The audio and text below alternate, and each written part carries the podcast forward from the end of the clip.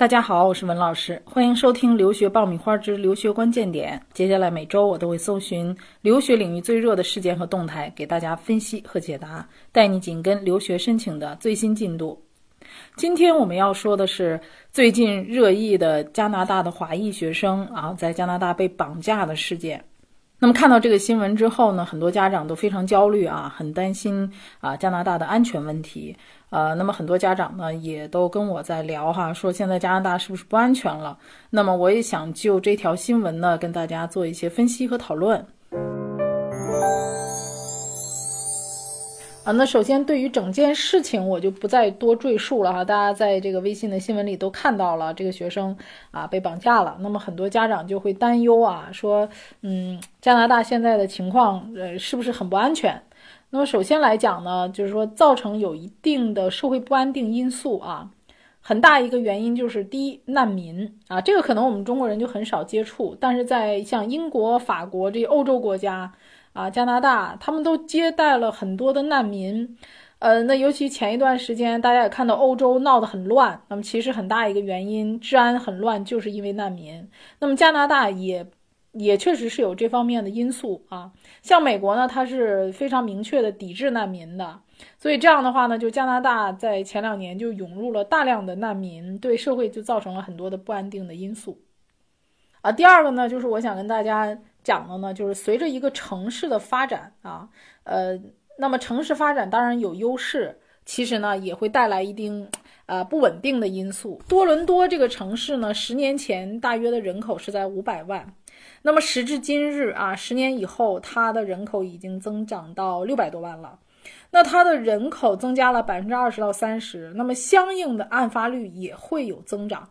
那如果说你在横向的比较说，呃，多伦多这个城市它的安全程度是不是不如以前？啊，那说实话，跟十年前比的话，确实是不可同日而语。但是这个跟一个城市的发展是必然会产生的啊，包括这个整个经济的发展。但是它的案发率的增长是远远低于它人口的增长的。所以说，大家要能有一个清晰的认识啊，就是说，它这个，呃，不可能是绝对的百分之百的安全的。但是整体的大环境上来讲，加拿大还是非常安全的一个国家。那么，从全球的各种安全指数、各种排名啊，你说权威机构的世界排名，你们都能看到，呃，其中有一个非常重要的参考指数，就是社会稳定性和安全度。那么，呃。在这一个排名的参数上，加拿大一直都是名列前茅的，所以在所有的权威机构的调查当中，加拿大一直是社会稳定性和安全度非常高的国家。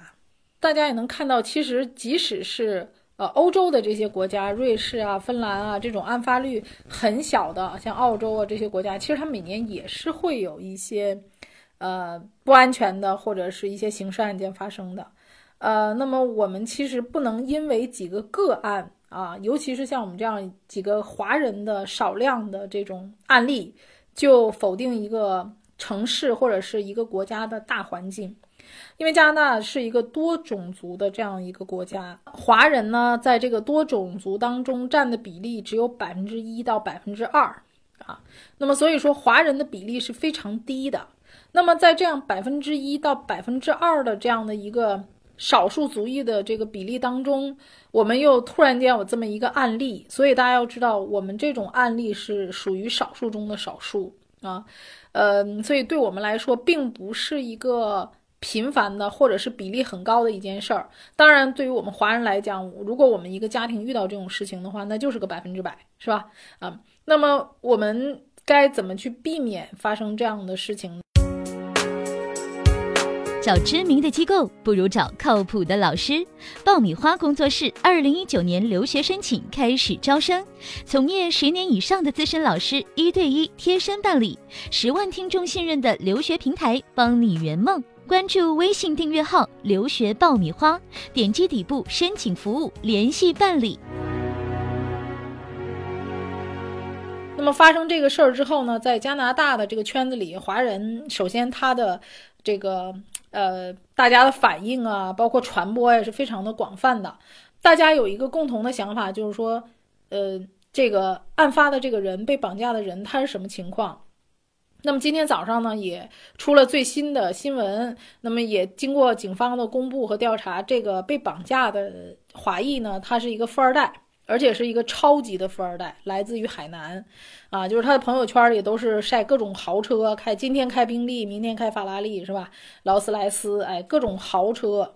啊，所以就从他的整个的经历上，你就能感觉出来，包括他那个车跟着他，啊，这都是有预谋的，就是跟着他一起进地下车库的，而且他的女友跟他一起的，没有受到任何的伤害，所以呢，整个事情能看到是一个非常有组织的，呃，甚至人家都提前踩好点儿了，有预谋的，这不是一天两天的事儿啊，所以说你就能想象出来，基本上这种案子就是要么就是炫富，比如说这个很大程度上有可能是炫富。啊，要不然可能就是一些爱恨情仇啊，所以基本上这些出现问题的啊，大多数会跟你自身是有关系的啊。呃，那么我们就说，你如果本本分分的做人啊，不去啊结仇啊，不去做这个伤害别人的事情啊，比如说感情方面的问题，或者不去炫富，我们平民老百姓来讲是不会有什么事儿的。那么这段时间呢，还爆出什么呢？在加拿大，就是华人餐厅频频被盗窃啊。那这个也是很多人就看到说，哎呀，为什么你就专门抢华人？是不是觉得我们华人有钱啊？你我看着华人就抢。其实的原因是因为我们华人餐厅收的现金非常多，那么老外的餐厅呢都是刷卡的。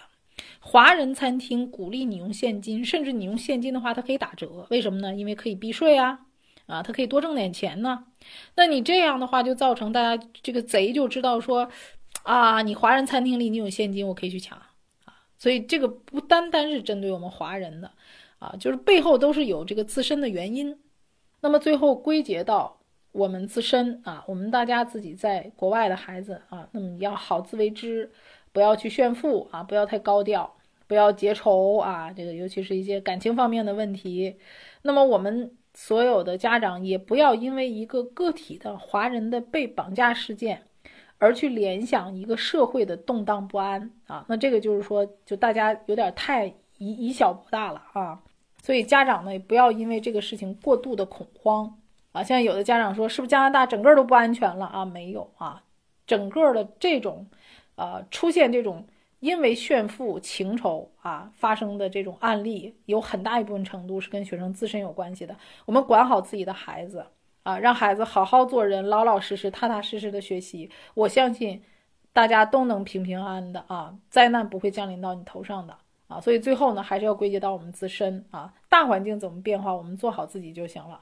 好，那我们今天的节目呢，就分享到这里。获取留学资讯，委托留学办理，收听专属你的公开课，大家都可以关注微信公众号“留学爆米花”。我们下期再会。